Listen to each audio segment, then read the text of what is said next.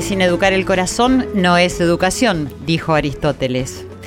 La vida no debiera echarlo a uno de la niñez sin antes conseguirle un buen puesto en la juventud, nos dijo la querida Mafalda a través de nuestro amado Quino. Buenas noches y muy bienvenidos a Corazón Valiente, el poder de los valores, en una nueva emisión en Radio Nacional, la radio de todos, nuestra casita, que nos reúne en esta cita semanal para pasar un lindo momento para acompañarnos, para motivarnos y para que te puedas ir a dormir con esperanza, con entusiasmo, sabiendo que siempre hay algo bueno que está por venir. Y eso es el porvenir, valga la redundancia. Quizás se hace difícil en este momento, ¿no? Con tantas dificultades sociales, económicas, educacionales, temas de salud, de casi todo. Se hace difícil reflexionar acerca de lo bueno, que sí que sí existe y que es lo que nos va a sacar adelante, por supuesto. Pero acá estamos en Corazón Valiente, siempre para recordarlo y para sacarlo a la luz, para reflexionar. La vida convive con opuestos y nos desafía a encontrar un equilibrio, ¿cierto? Así que paralelamente a, las noticias tan preocupantes que nos invaden a diario, están las otras, las que no miden tanto en los ratings y que por eso no tienen tanto alcance, el alcance que necesitamos que tengan. Así que es nuestra propuesta desafiar a las dificultades sin decirle a nadie lo que tiene que hacer, sino escuchándonos, reflexionando y sacando nuestras conclusiones. Acudiendo sobre todo a escuchar lo que dice el corazón. Esta es nuestra verdadera propuesta. Apenas pasada la medianoche, desde nuestra casa, desde acá de Radio Nacional, los invito como habitualmente junto a nuestros queridos productores Irene Ross y Ale Segade, que no los veo, pero bueno, ahí se están asomando, a nuestro operador técnico que hoy es Miguel Gauna, gracias, todos juntos a ponerse cómodos, a percibir la calma de esta hora del día, ¿cierto? La respiración, el aire que entra y que sale por la nariz, dándonos la oportunidad de escuchar los latidos del corazón y que estamos presentes, que estamos vivos. Si estamos vivos, todo es posible, no hay límites, por lo menos eso creo yo. Vamos a reflexionar hoy sobre el rol de la juventud en este momento histórico de cambios y de transformaciones. Transformaciones que afectan al mundo de manera tal que ya no hay paradigmas suficientes que alcancen para entenderlas o para explicarlas, ¿cierto? Comenzando, por ejemplo, por el desarrollo tecnológico y las nuevas formas de comunicación de las que hemos hablado en varias ocasiones acá en el programa, que tienen un impacto directo sobre nuestras vidas, nuestras vidas como adultos, como jóvenes y los niños, que desembocan en un inevitable cuestionamiento social, educacional, en las políticas públicas, en la economía. Es una necesidad imperiosa entonces considerar las voces de estos jóvenes en el debate público para conocer sus preocupaciones y también sus ideas y alertar a quienes lideran los estados, las instituciones, sobre el lugar que ellos tienen que tener, sin dejar de lado el valor de la experiencia de los adultos. Escuchamos a los más jóvenes, escuchamos a los adultos, generamos debate e intercambios. ¿Podemos salir del contexto conocido, que ya no es el actual? ¿Cuánta conciencia tenemos de los cambios y de cómo se insertan ellos en los distintos ámbitos? qué hacemos los padres, ¿no? Para ayornarnos, los profesionales, los niños, qué les damos a los niños y cómo pueden intervenir los jóvenes en esta instancia de cambios de paradigmas. Todas estas preguntas son porque nosotros proponemos siempre el autoconocimiento y la autoindagación. Según una nota que salió hace unos días en el diario La Nación, escrita por Javier Simondet, acerca de una nueva mirada, el país que imaginan los jóvenes, dice en un párrafo, todos ellos ofrecen nuevas perspectivas, acaso más frescas y desprejuiciadas, a problemas que desvelan a la sociedad actual, pero que al mismo tiempo proyectan interrogantes a futuro. Así que hoy nos visitan algunos de estos jóvenes que estuvieron dando esa nota para que escuchemos sus ideas, sus preocupaciones y sus sentimientos. Para mí la etapa de la juventud es donde pareciera que la vida no se endulza potenciando los talentos, las destrezas y las actitudes. Y si durante ese periodo se refuerzan en la mente y en los corazones el servicio desinteresado, la acción correcta, la honestidad, creo que la misión de la vida está encaminada. Antes de presentar a nuestros invitados, quiero agradecerles una vez más a todos nuestros oyentes, a las Joelitas del mundo, que son las fans de Joel Ansaldo, que escuchamos hace un rato en la cortina musical, que nos escuchan desde México, Chile, Estados Unidos, España, Paraguay, casi toda Latinoamérica, así como a todos nuestros oyentes de toda la República Argentina. Gracias de verdad. Como les digo siempre, ustedes junto con mis productores y operador son mi inyección de aliento para seguir adelante con este programa y con esta iniciativa. Así que no dejen de escribirme y de comentarme. Siempre las leo, aunque la verdad es que no tengo el tiempo suficiente para contestarles a todos, bueno, hago lo que puedo, a veces contesto a uno y a otros, pero sepan que están siempre presentes. Nuestras redes sociales son arroba nacional AM870, arroba Silvia Pérez es mi cuenta de Twitter y de Instagram. Me pueden seguir en mi fanpage que es Silvia Pérez Sitio Oficial. Y pueden escuchar este programa y todos los de Radio Nacional si tenés Cablevisión en el canal 955 o si tenés DirecTV en el canal 976. También pueden escucharnos en radionacional.com.ar, toda la programación o todos los programas de Corazón Valiente. Vamos a una pausa, ahí ya están en los estudios de Radio Nacional nuestros invitados. Ya volvemos. Corazón Valiente, con la conducción de Silvia Pérez.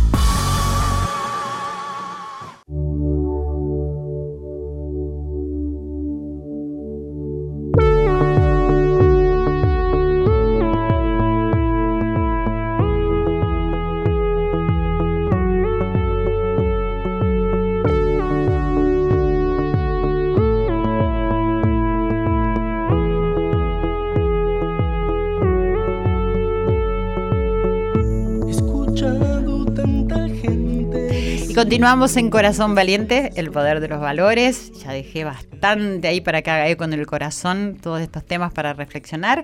Y voy a presentar ya a Belén Sánchez, que está acá con nosotros. Muchas gracias por estar con nosotros en Corazón Valiente. A Javier Madariaga y Antonio Vázquez Brust. Buenas noches y gracias por estar acá. Buenas noches, Silvia. ¿Cómo les va? ¿Cómo les va? Y hoy estamos reflexivos muy reflexivos, ¿no? Bueno, Belén Sánchez es coordinadora de educación de CIPEC, que es el Centro de Implementación de Políticas Públicas para la Equidad y el Crecimiento. Javier Madariaga es coordinador de ciudades de CIPEC, es licenciado en Economía, Dios mío. bueno, y candidato a magíster en Políticas Públicas. Antonio Vázquez Brut es magíster de Informática Urbana por el Northeastern University. Bueno, Estamos acá, bueno, tengo muchísimas preguntas para hacerles, pero bueno, la primera pregunta que, quiero hacerles es la que hice antes. ¿Cómo están en este momento de la vida y de la situación que estamos viviendo todos en el país? nosotros por suerte estamos bien, pero no dejamos de estar sorprendidos y, golpeados un poco por, por la coyuntura en la cual estamos enfrascados en, estos últimos días, ¿no? Está hablando Javier. Javier Sí, así que eh, nosotros particularmente estamos bien, pero no dejamos de estar golpeados y, preocupados sobre todo por la, coyuntura actual del país. Estamos todos así, Belén. Sí, tal cual, por una desigualdad que se acentúa cada día y, es triste y preocupante y, bueno, acerca un panorama como sombrío que asusta, pero que a la vez invita a pensar, bueno, por dónde salir. Claro, eso es importante. Antonio. Mi trabajo tiene que ver con lo digital, con los datos, lo inmaterial, la información. Y eso estuve haciendo todo el día.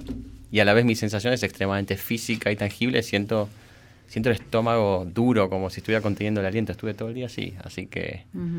Sí, lo pregunto porque, es decir, es importante compartir este sentimiento, es decir, desde ustedes que son jóvenes hasta lo que me pasa a mí y toda la gente que nos está escuchando, porque no se dice tanto como nos sentimos, ¿no? Se habla mucho de, de- de lo que pasa y de la problemática y, y- y está bueno como relajar y saber que, que nos une ese sentimiento y también como decís vos, Belén, es decir, que eso nos invita a, a pensar y sobre todo creo que a ustedes que son jóvenes y que son el futuro y que nos pueden contagiar a los que tenemos un presente difícil, ¿no? Eh, Belén, dedicada a la educación, que es eh, mi tema predilecto, creo que en la vida todo se basa en la educación, absolutamente. Me gustaría saber qué, es lo que estás viendo de la educación actual y qué es lo que propones, qué ideas tenés, como para empezar. Bueno, te cuento un poco. Eh, desde CIPEC trabajamos, em, digamos, en tratar de, de ofrecer soluciones, digamos, mejores ideas para, las, para mejorar las políticas públicas en educación. Em, y ahí nuestro diagnóstico eh, está, muy, es- está muy centrado, muy preocupado por lo que es la escuela secundaria. Eh, vos hablabas de los jóvenes. em, la juventud es el periodo de la vida donde se concentran muchas de lo que son las transiciones hacia la vida adulta Claro. eh, la tenencia del primer hijo, la, terminaliz- la terminalidad educativa, el ingreso al primer empleo, eh, la conformación de un hogar. Y el orden en que se dan esas transiciones, la temporalidad con la que se dan, la calidad que con la que esas transiciones suceden, eh, afecta fuertemente las trayectorias futuras de, los jóvenes, ¿no? O sea, marcan trayectos de inclusión o de exclusión que son muy difíciles de, torcer. Eh, y ahí la secundaria tiene un rol fundamental, o sea, es el nivel educativo, es el último nivel educativo por el que atraviesa la mayoría de los jóvenes en nuestro país y en muchos otros países del mundo. Eh, y lamentablemente no está logrando atraer, retener, graduar, garantizar buenos aprendizajes y garantizar bienestar también a todos ellos. Eh, así que ese es uno de, de los, de los focos de nuestra, de nuestra preocupación.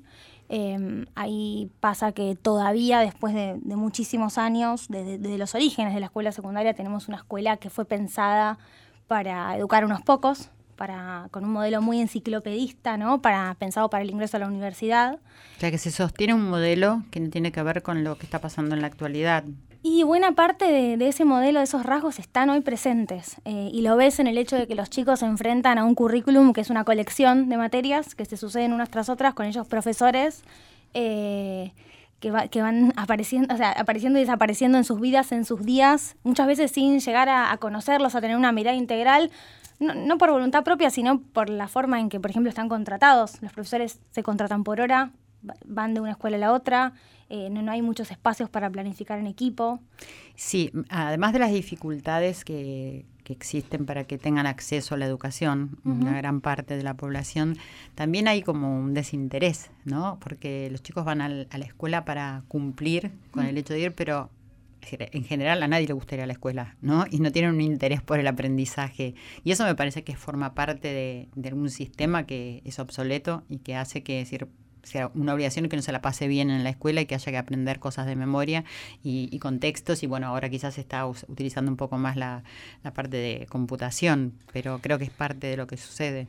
Sí, ahí hay como una fuerte crisis de sentido, digamos. Lo que, lo que nosotros, lo que, lo que me preocupa particularmente a mí también es... em, eh, cambió mucho el modelo de autoridad, o sea, antes la autoridad docente se construía por, por la autoridad en sí misma, por la jerarquía, es como que se obedecía porque había que obedecer y porque así se decía y eso no se cuestionaba, y hoy lo ves en los lazos familiares, lo ves en los lazos eh, de, amistad y lo ves en los lazos alumno-docente. Eh, la autoridad se construye desde, desde el sentido de la propuesta que te acerco, desde, desde el sentido que tiene para vos en tu vida, en la, en la construcción de un proyecto de vida. Y de una buena Em, comunicación, ¿no? Tal cual, una buena comunicación es esencial para eso. Que falta en todos poder los, conectar. en todos los campos de la vida. En Estas- todo- tal sí. cual. Es que la escuela termina siendo un reflejo de todo eso. Em, Y entonces, bueno, la escuela hoy está, está sufriendo eso, digamos, no logra acercar para esa juventud que es muy diversa y que es muy distinta a esa que, que se buscaba seleccionar para que llegara a la universidad, es- ese alumno modelo de clase media o alta, em, no, no encuentra, digamos, no, hoy, hoy lo que la escuela ofrece no logra eh, un- digamos, eh, coincidir con sus preocupaciones, sus problemas.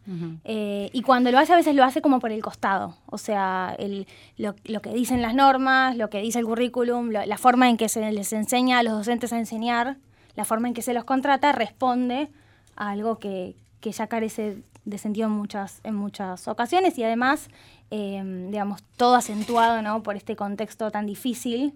eh, claro, que sin hace duda. que como que acentúa esa pérdida. Sí, por eso también ahora vamos a hablar en un rato de qué propuestas tienen, qué ideas se están manejando.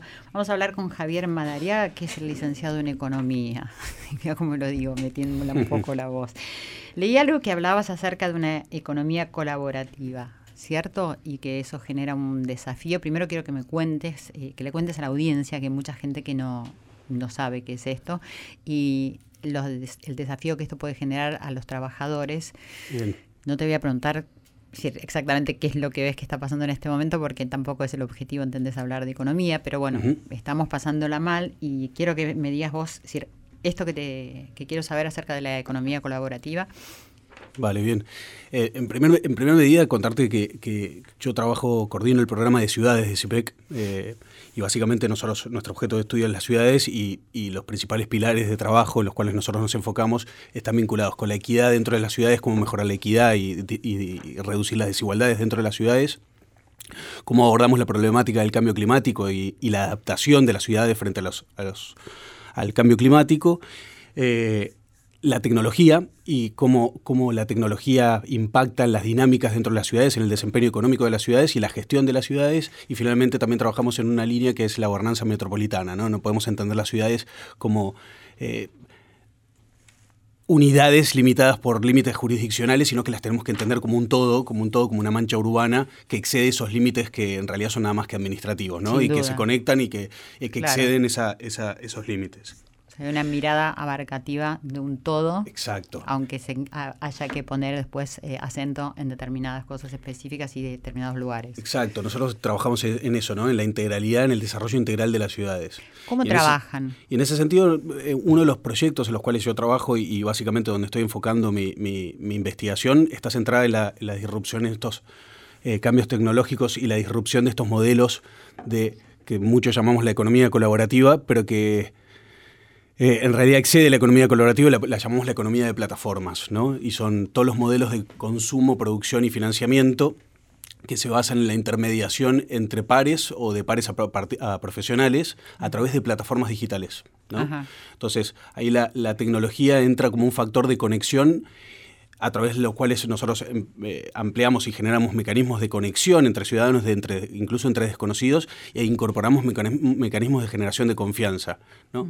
La colaboración ha existido en las ciudades desde siempre, desde que las ciudades son ciudades y las personas se colaboraban para subsistir y se acercaban a las ciudades. por- Históricamente. históricamente, claro, desde, desde que las ciudades son ciudades Ajá.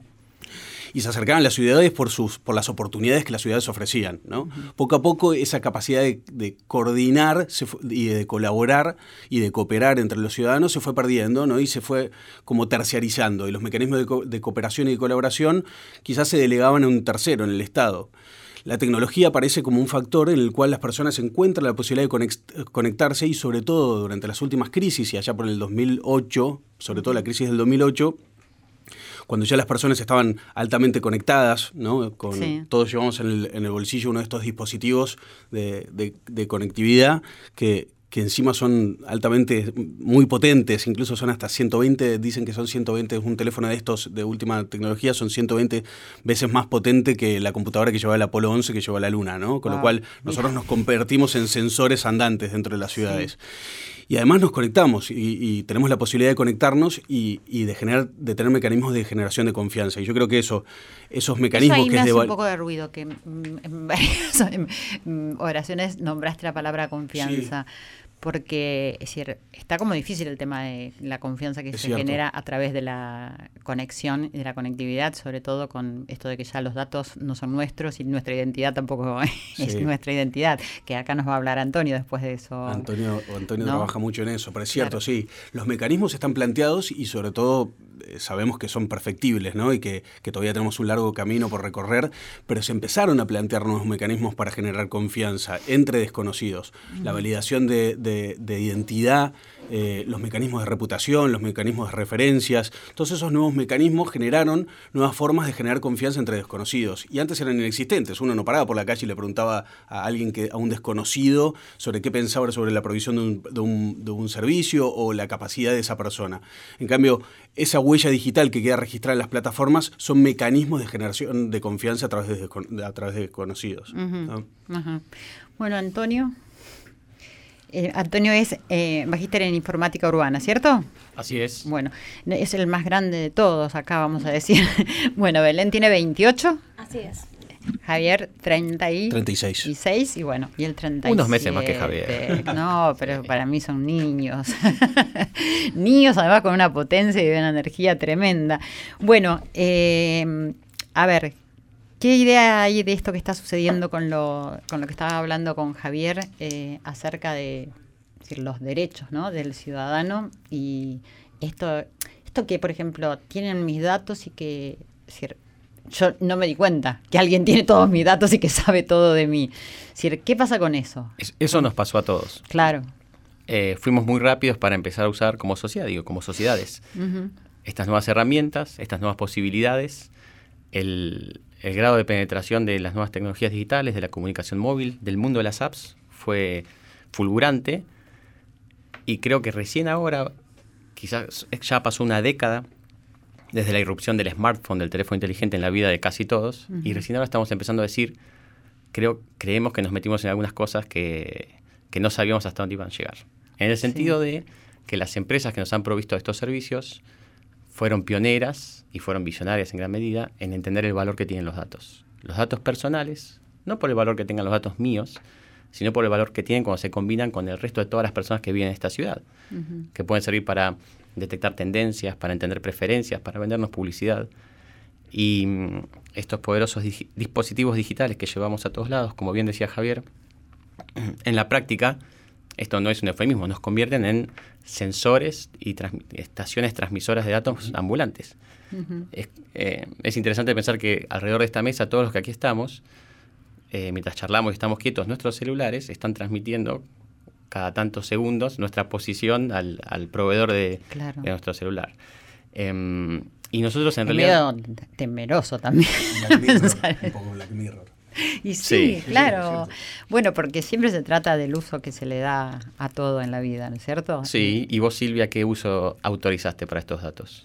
Claro, yo no, es decir, no porque eh, debo haber autorizado algún uso, pero hay un montón de cosas por desconocimiento que se me escaparon y que de repente, es decir, lleno un formulario que me llega para algo y me están robando datos para un montón de empresas y para un montón de lugares y yo no lo sabía y le- lo desconocía porque nadie nos ha educado en esto que nos invadió de repente donde está sucediendo lo que vos decís y sobre Sí. todo, decir, ustedes quizás que se dedican a esto y que tienen otra edad, es decir, reciben todo este nuevo movimiento, de todo este avance tecnológico de una manera, pero la gente más grande agarra lo que puede, ¿no? Sí, sí. Salvo que te dediques a, a estudiar. Entonces, por eso decía, le decía a Belén, que para mí todo en la vida tiene su, su base y sus pilares en la educación. Y lo que está faltando es una educación desde todo punto de vista en lo que está pasando. Creo que el gran caos es que, es decir, los que ya eh, saben lo que saben creen que ya está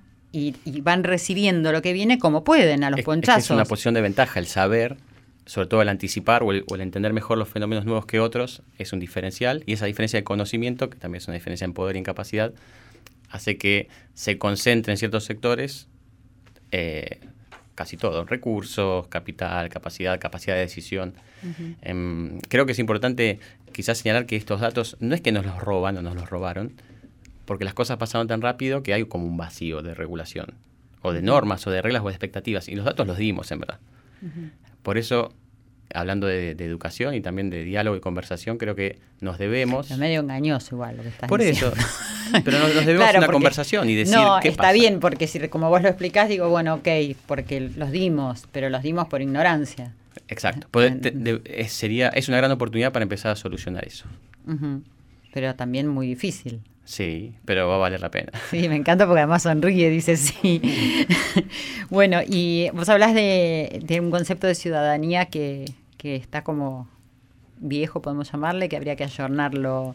Sí. Y que, que me gustaría que expliques cómo, en Sí. qué debería cambiar ese concepto. Es difícil definir ciudadanía, eh, no lo vamos a hacer ahora, pero más o menos todos entendemos que se trata de un conjunto de, de derechos, Derechos, que sí. creemos que tenemos por una condición a la que, adju- que a la que llegamos, un- perdón, una posición. Es una, la ciudadanía es una figura legal y también es un, un Estado. Eh, Como ciudadanos sabemos que tenemos derecho a ciertas cosas eh, y que el Estado nos va a proteger. Y también hay un pacto social, es decir, se, se espera que otros miembros de la sociedad lo eh, sigan las mismas normas. Y la ciudadanía quizás, ese, este conjunto de derechos es una manta corta que ya no nos tapa del todo como sociedad, porque hace mucho que no se crean derechos nuevos, hace, hace bastante que se discute que debería haber derecho a la información, derecho a la conectividad, pero toda esta discusión avanza mucho más lento que las nuevas capacidades que dan la tecnología para acumular datos, procesarlos, entender en qué anda la gente, qué quiere o qué se le puede vender o lo que fuere. Em, entonces, la idea de que se habla desde hace varias décadas del derecho a la ciudad, del derecho a la vida en sociedad, el derecho a vivirla, a usarla, a, usar, a hacer uso de los espacios públicos y a, a ser ciudadano pleno, debería incluir probablemente el derecho también a tener espacios de privacidad cuando los necesitemos y el derecho a saber cómo y para qué se usan los datos que emitimos por el mero hecho de, de vivir nuestras vidas profesionales, de ser, de ser alumnos, de investigar cosas. em, Sí. Vivimos online en gran medida, vamos a continuar viviendo online y ya se- estos datos se volvieron parte de nuestra identidad. Y al estar tan cercanos a nosotros, a ser parte de quienes somos, deberíamos extender los derechos que tenemos como personas físicas a nuestra, a nuestra versión digital, a nuestra sombra digital. Sí, hay, hay dos preguntas que quiero hacer. Eh, esto no está sucediendo nada más que en la Argentina, está sucediendo en todo el mundo, Claro. por empezar. ¿Y cómo es? Es decir, ¿cómo se llega a, por ejemplo, a crear nuevos derechos, a, decir, a que esto suceda de manera inminente, que creo que es un poco lo que necesitamos para poder comenzar a hablar de una ciudadanía que, que nos merecemos y que necesitamos en este momento de la vida? Les pregunto a los tres. Eh, ahora yo creo que Belén y Javier tienen algo muy, varias cosas para decir al respecto, así que voy a ser breve. Em, mencionando que el, el- el pionero, la, la- la Unión, la Unión Europea es pionera, este bloque de países, en el tema de nuevos derechos relacionados con, la- con los datos y la privacidad personal. Hace unos pocos meses se, se sancionó una nueva ley que cubra a todos los miembros de la, de la Unión Europea, que es la, se llama algo así como Ley General de Protección de Datos Personales. Y es la razón por la cual muchos de nosotros que somos usuarios de servicios online empezamos a recibir una avalancha de mails últimamente avisando de los nuevos términos y condiciones porque las empresas tuvieron que ponerse al día y mejorar la forma en que tratan los datos, ser más explícitos, darnos la capacidad como usuarios de llevarnos los datos a otro lado o de pedir que los borren. Es muy incipiente y en realidad es un derecho que cubre solamente a los ciudadanos de la Unión Europea Claro. pero ha hecho que muchas empresas decidan a- eh, adaptarse a estos cambios y empezar a tratar con más cuidado nuestra información para todos los usuarios del mundo porque es más barato hacerlo para todos que andar separando Claro. el grupo de usuarios.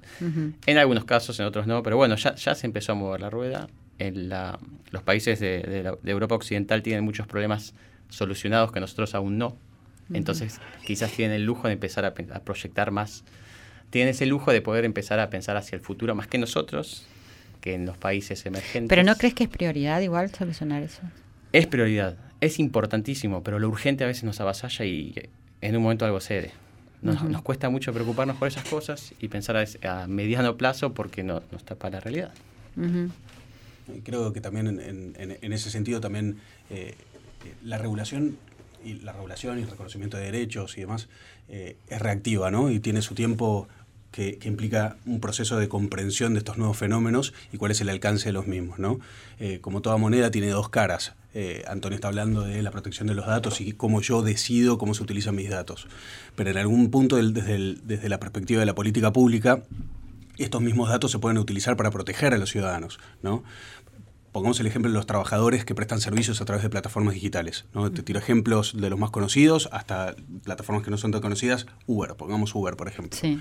Eh, ¿Cuántos trabajadores que vienen de la informalidad, del sector de movilidad, por ejemplo, que, que manejaban un, el conocido remis trucho o, o las motonetas en, en el interior o en otros países de Latinoamérica, eh, en la informalidad y empiezan a prestar servicios a través de plataformas, ¿no? Extienden su mercado prestando servicios a través de las plataformas, dejando esta huella digital, que son los mismos datos que está hablando Antonio. Sí. Esa huella digital los institucionaliza Sí. No quiere decir que pasen a ser formales, pueden seguir trabajando desde la informalidad, pero están institucionalizados. Es decir, que esa huella digital quedan marcados y desde la política pública te permite identificarlos. Y si vos los puedes identificar, no están más invisibilizados, puedes abordarlos y puedes empezar a protegerlos y asignarles derechos a estos trabajadores. Entonces, a lo que voy con esto es, eh, tenemos que entender cuáles son los límites de... eh, eh, de, de ponerle barreras a la, a la utilización de estos datos ¿no? y quién es el que decide, porque así como nosotros somos dueños de los datos que producimos, al mismo tiempo esos datos pueden ser utilizados en bien común, ¿no? En bien Sí, de la bueno, el tema entera. es ese, o sea, creo que la apuesta es ver cómo pueden utilizarse para el bien. Exacto, Es que, bueno, que tenemos el gran problema de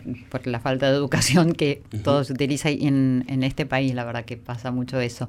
Antes de ir a una pausa, ¿querés agregar algo, Belén, sobre esto? Eh, sí, en línea con lo que con lo que comentaba Javier de, de, de la utilización de esos datos para la política pública, em, la verdad es que también en educación hay un potencial muy grande en todo lo que es eh, la analítica del aprendizaje. O sea, el, el capítulo educativo de esto tiene que ver con que mm, todo lo que es el análisis de datos nos permite, por ejemplo, en plataformas entender mucho mejor eh, las dificultades de aprendizaje, las necesidades de personalizar mucho más el aprendizaje con los chicos, entender, bueno, qué ejercicio les cuesta más, eh, qué ejercicio les funciona más para aprender, digamos, todo lo que es plataforma digital educativa está aprovechando muchísimo la analítica de los aprendizajes y potenciándolos, digamos. Entonces la vía digital termina siendo, mismo las aplicaciones, hay millones de ejemplos en este sentido, la vía digital termina siendo una vía para potenciar el derecho al aprendizaje.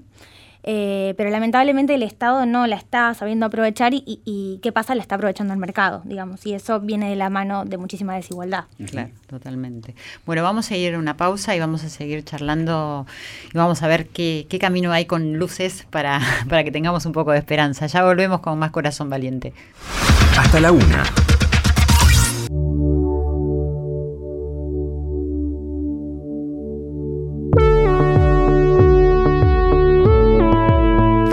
Y continuamos aquí en Corazón Valiente con esta visita tan linda de la gente joven, eh, hablando de todas las dificultades, pero también de lo que se debería hacer, lo que se está poniendo en marcha para que las cosas cambien. Estamos con Belén Sánchez, que se dedica a la educación. Eh, estamos con Javier Madariaga, ¿está bien? ¿Es así? Sí, Madariaga, que es el licenciado en Economía y en, en Políticas Públicas. Y con Antonio Vázquez Prus, que es magíster en Informática Urbana. Eh, lo vuelvo a decir por si recién enganchaste y recién estás escuchando nuestro programa. Bueno, estábamos hablando de la educación, pero tendría, Belén, tanto para preguntarte que igual después quiero que me cuentes un poco porque a mí siempre me, me preocupa mucho el tema de los docentes y de los padres, que creo que son los primeros educadores que tienen los niños.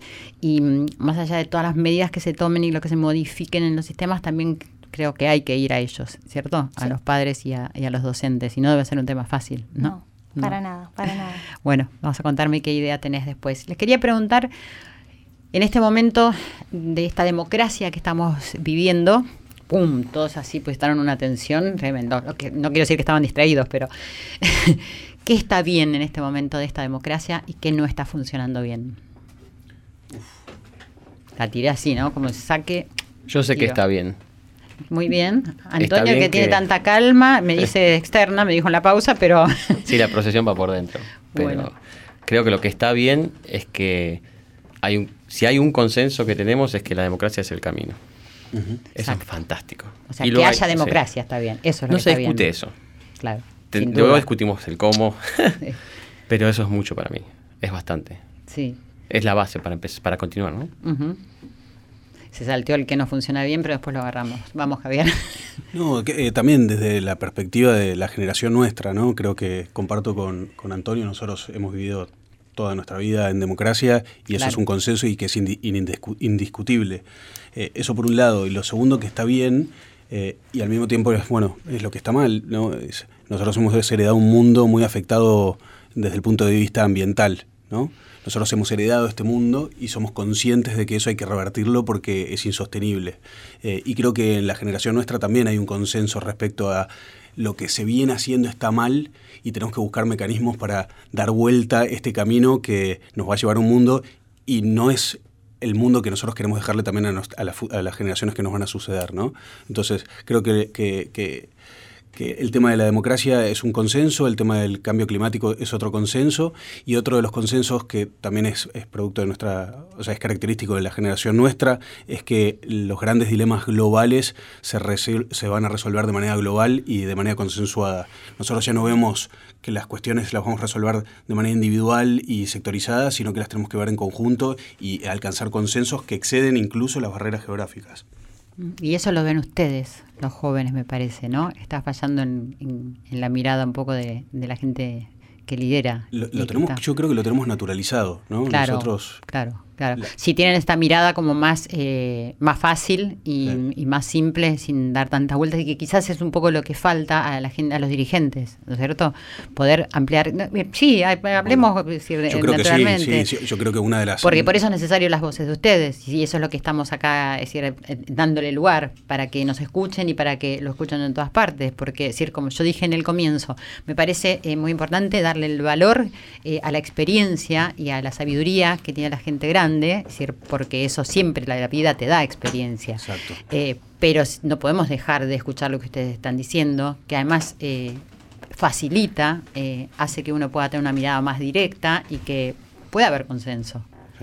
Yo creo que eso, es, vos lo dijiste, ¿no? El, el, sector público actual, quizás una de, los, de las cuestiones más criticables o, o, que yo más le critico es la falta de diálogo, ¿no? Creer que yo creo que tenemos que ser, tener la humildad suficiente como para reconocer que no tenemos todas las respuestas, que no conocemos las respuestas, que las recetas no las tenemos, Eso no las el hemos camino, diseñado. Pero es exactamente, porque el decir no sé es como que habilita a saber. Pero es ninguna... que hay, que hay que saber decir no sé, porque el, claro. el decir no sé te habilita a buscar las respuestas. Claro. ¿no? Eh, y, y, creo que eh, el, el, el, primer paso es decir no sé, y el segundo paso es entender que esa solución no la vas a encontrar solo.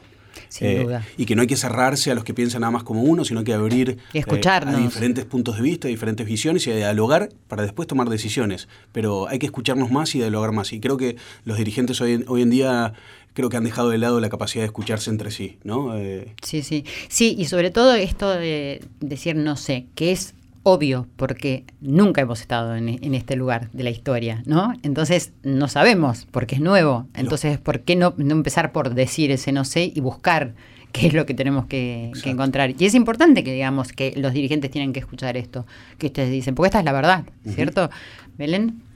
Sí, bueno, yo volviendo a la pregunta, obviamente iba a decir eso, lo que está bien es, es la democracia en sí misma, ¿no? Sí, eh, eso no, o sea, tiene, no tenemos. No tiene discusión. Eh, lo que sí creo que que está mal es que, es que faltan mecanismos que, que, creo que son bastante básicos para que la democracia sea como más eficaz en efectivamente mejorar la vida de las personas con las políticas públicas. Uh -huh. Me refiero a cuestiones eh, básicas como tener eh, políticas de Estado, digamos, políticas que puedan trascender los límites temporales de los gobiernos, que encima muchas veces son impredecibles.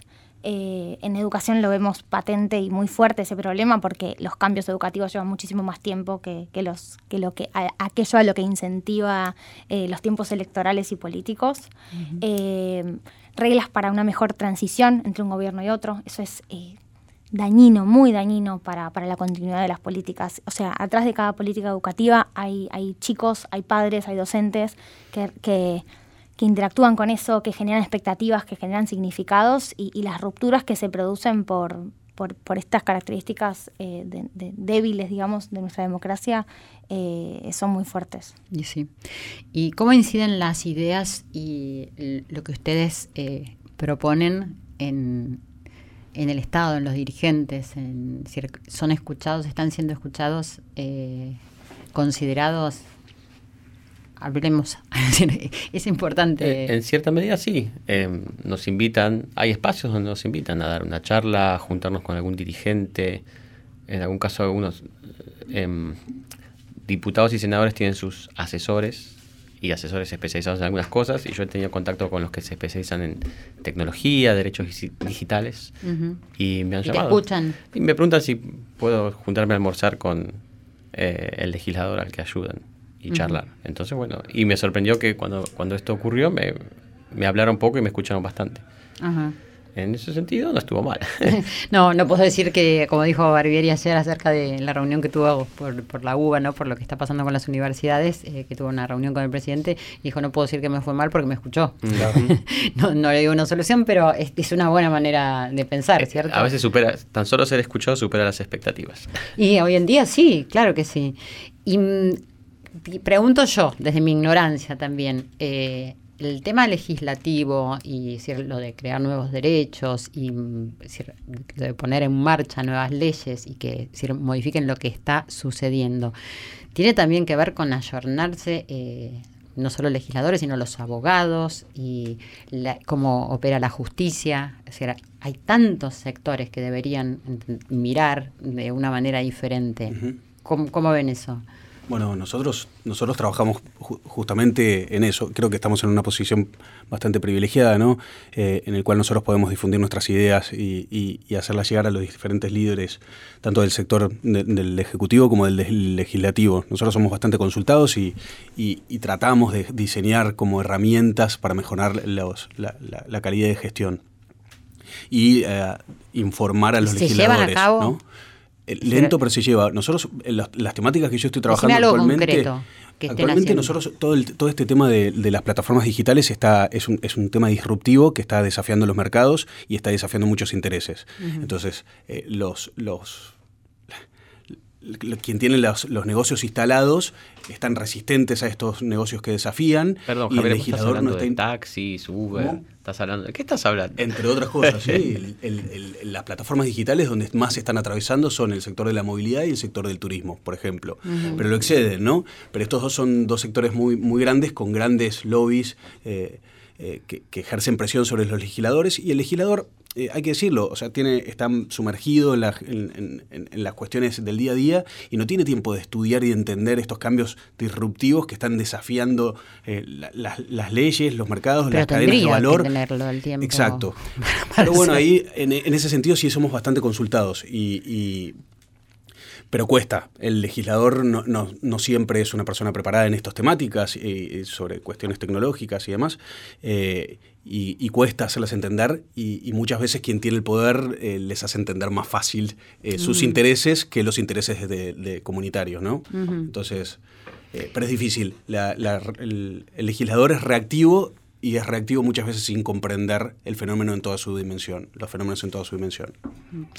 Por ese lado también habría que buscar un camino para que eso no suceda, ¿no? Porque la base está en eso, en, en lo reactivo que sucede desde cualquier lugar, porque hay tantas eh, voces que se están alzando en defensa de muchas cosas, bueno, desde lo del aborto, ¿no? la, no violencia, pero yo siempre me pregunto, eh, que me parece fascinante decir que podamos tener voz y que podamos salir, pero la forma en, en, que lo estamos haciendo, la forma en que nos estamos manifestando, a lo mejor no es la adecuada.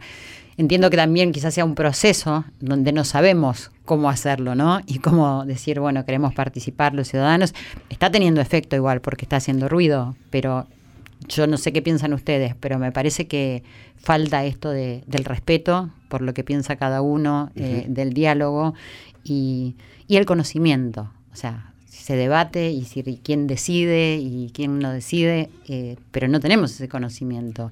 Y cuesta correrse de, ese lugar, ¿no? Porque está buenísimo salir con los pañuelos de un color o del otro, pero no pelearse, ¿no? Y no discutir. Y veo que en todo lo que ustedes dicen, el tema de los valores, que es lo que yo propongo, ¿no? Tomar conciencia de la práctica de los valores, es decir, está, está en todos lados en la forma en que se usa la tecnología, en el buen uso que le damos al conocimiento que tenemos, en la honestidad, en la verdad. ¿Qué, piensan de la palabra posverdad? Cada vez que una pregunta, Javier hace Que la hay, la hay. Mi duda es si siempre fue así. hay posverdad, hay una situación, por decirlo de otra manera, donde el conocimiento fáctico está bajo asedio. La idea de que en, en el fondo no hay nada que sea real estrictamente y con tener suficiente fuerza de voluntad uno puede hacer que lo que piensa sea cierto. O que puede legislar en base a, sensaciones o a convicciones más allá de que sea observable o no. ¿Y eso qué resultado te trae? Me parece un riesgo, uno de los riesgos que enfrenta la democracia. Eh, para no ser tan pesimista, quizás siempre fue así, solamente que ahora está amplificado, ¿verdad? Por la, por la velocidad con la que se propaga la información, sea correcta o no. ¿Y eso se puede detener de alguna manera? Sí, porque lo vamos a detener, ¿verdad? No se sabe no cómo. sé. Está genial eso. Chicos, Javier, Belén. Eh, mira, yo, yo lo voy a llevar a- al ejemplo. En el corte vos decías, cono- conócete a ti mismo y, y- y- y- Sí. y quizás será más fácil. Si todos pudiésemos conocernos un poco mejor a nosotros mismos, quizás podríamos manejar un poco mejor el- el- el- el- la sociedad en la que nos desenvolvemos. A todos nos encanta escuchar lo que nos que reafirme lo que nosotros pensamos. Hmm. ¿no? La posverdad va por ahí. Claro. Nadie quiere escuchar la verdad. Todos quieren escuchar alguien que les reafirme lo que pensamos. Y eso la verdad que atenta contra el, contra el futuro, contra el buen desarrollo, contra el bien común, porque no, no queremos escuchar la verdad, queremos escuchar lo que nosotros pensamos o, los, los- o- o esos preconceptos que traemos, eh, que traemos con nosotros. ¿no? Eh, Y eso está la, to- la relacionado. palabra tolerancia creo que es eh, la que hay que traer arriba de la mesa. Tolerar Sí. al diferente y al que trae otras ideas y entender que nosotros solo tenemos una parte de la verdad, una pequeña parte, y hay diferentes puntos de vista para entender esa misma verdad. Decime, Belén. No, sí, que todo esto que, que comentás interpela muchísimo al sistema educativo. Digamos, ahí tenés la necesidad de, de ajustar las clavijas en todo lo que es eh, entrenar el, pensami- el pensamiento crítico. Digamos, y ahí tenemos un largo camino por recorrer, lamentablemente. Digamos, Eh, es necesario que como, que, que los- como docentes empecemos a exponer eh, también esa- esos cuestionamientos, digamos, bueno, ¿qué es la posverdad? ¿Qué, ¿Cuál es la verdad? ¿Cuál es mi posición como docente ante, es- ante eso? ¿Cuáles son mis dudas? ¿Cuáles son mis preguntas? ¿Cuáles son mis recorridos para, para valorar uno u otro contenido? ¿no? Eh, ahí hay muchísimo, muchísimo por hacer desde el sistema educativo. ¿Y hay algún plan, alguna idea para es decir, atender a- al docente y a, a los padres, como te decía antes? Mira, tu pregunta por, por el tema de docentes y padres eh, me lleva a contarte de, de un proyecto en el que desde CIPEC estamos eh, liderando la implementación en Argentina, que se llama Comunidades de Aprendizaje. eh, y que está basado, como digamos, su, su gran eje eh, es, es la noción del aprendizaje dialógico. Eh, esto entiende, como yo te decía antes, que, que los modelos de autoridad cambiaron y que hoy eh, hay, hay como un giro dialógico en todas las dimensiones de la sociedad Mm. que hacen que el diálogo, la argumentación, el pensamiento crítico sean los que terminen primando a la hora de construir sentido y autoría. Eh, entonces lo que hace la comunidad de aprendizaje es traer a los padres, a las familias, a la escuela, digamos. Es una propuesta que acerca a, mm, a los padres a la gestión de la escuela, por ejemplo, en, co- en comisiones mixtas que reúnen a padres, a chicos, a docentes, a directores. Se van, por ejemplo, tomando decisiones sobre qué hacer con la escuela y surgen muchísimas respuestas completamente impensadas desde los recursos que las mismas comunidades tienen. Claro. Eh, y es una propuesta que apunta como a retejer un poco el lazo social eh, y que, empo- digamos, em, vuelve a reconstruir ese, ese, em, esa relación tan central, como vos decías, para la educación Total. entre padres y docentes, porque aparece el diálogo, aparece la escucha, aparece el Claro. entender desde qué posición me estás hablando, cuáles son tus preocupaciones, que son siempre genuinas. Sí. Digamos, algo que decimos mucho es que el interés de to- todos, todos, absolutamente todos, más allá de si somos analfabetos, de- de- del lugar donde venimos, del tipo de escuela que elegimos, todos queremos lo mejor para nuestros hijos. Sin duda. Bueno, de ahí partimos, de ahí compartimos. Bueno, una buena noticia eso. Me están poniendo la musiquita, quiere decir que se ha pasado el programa, pero antes de despedirlos quiero que cada uno de ustedes me diga brevemente, porque la musiquita quiere decir que no hay tiempo. Eh, ¿Cómo ven? Es decir, la mirada y esperanzadora de, de la Argentina. Se miran unos a otros.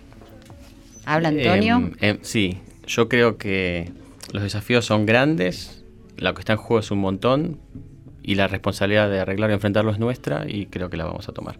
Estamos condenados a arreglar nuestros problemas. Muy bien. Javier.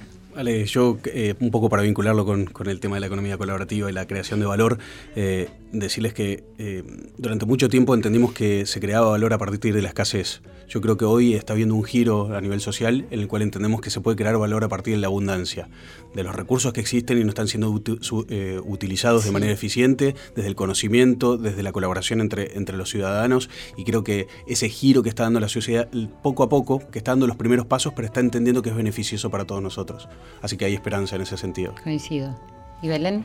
Y yo le tengo mucha fe a, a las nuevas generaciones, digamos. Creo que, que empezamos a entender un poco el, el- bueno, avanzamos en entender el, el valor de- del diálogo, de construir con otros, como decía Javier, como de, de no cerrarse en la posición propia y de, dialogar, de empezar a construir en conjunto, solo no, no es posible. Y están acá unidos eh, y, se ponen en acción. O sea, no tienen solamente pensamientos e ideas, sino que están trabajando y me encanta que están los tres sonriendo y me parece que es eh, esperanzador todo lo que dicen y yo me sumo y soy parte de eso porque eh, yo soy una persona que creo que sí, que sí se puede y que vamos a poder. Muchísimas gracias por haber venido y por compartir con toda nuestra audiencia esto que es muy importante que escuchemos y que las voces de los jóvenes las escuchen los líderes de este país y de todo el mundo. Gracias por haber pasado por Corazón Valiente.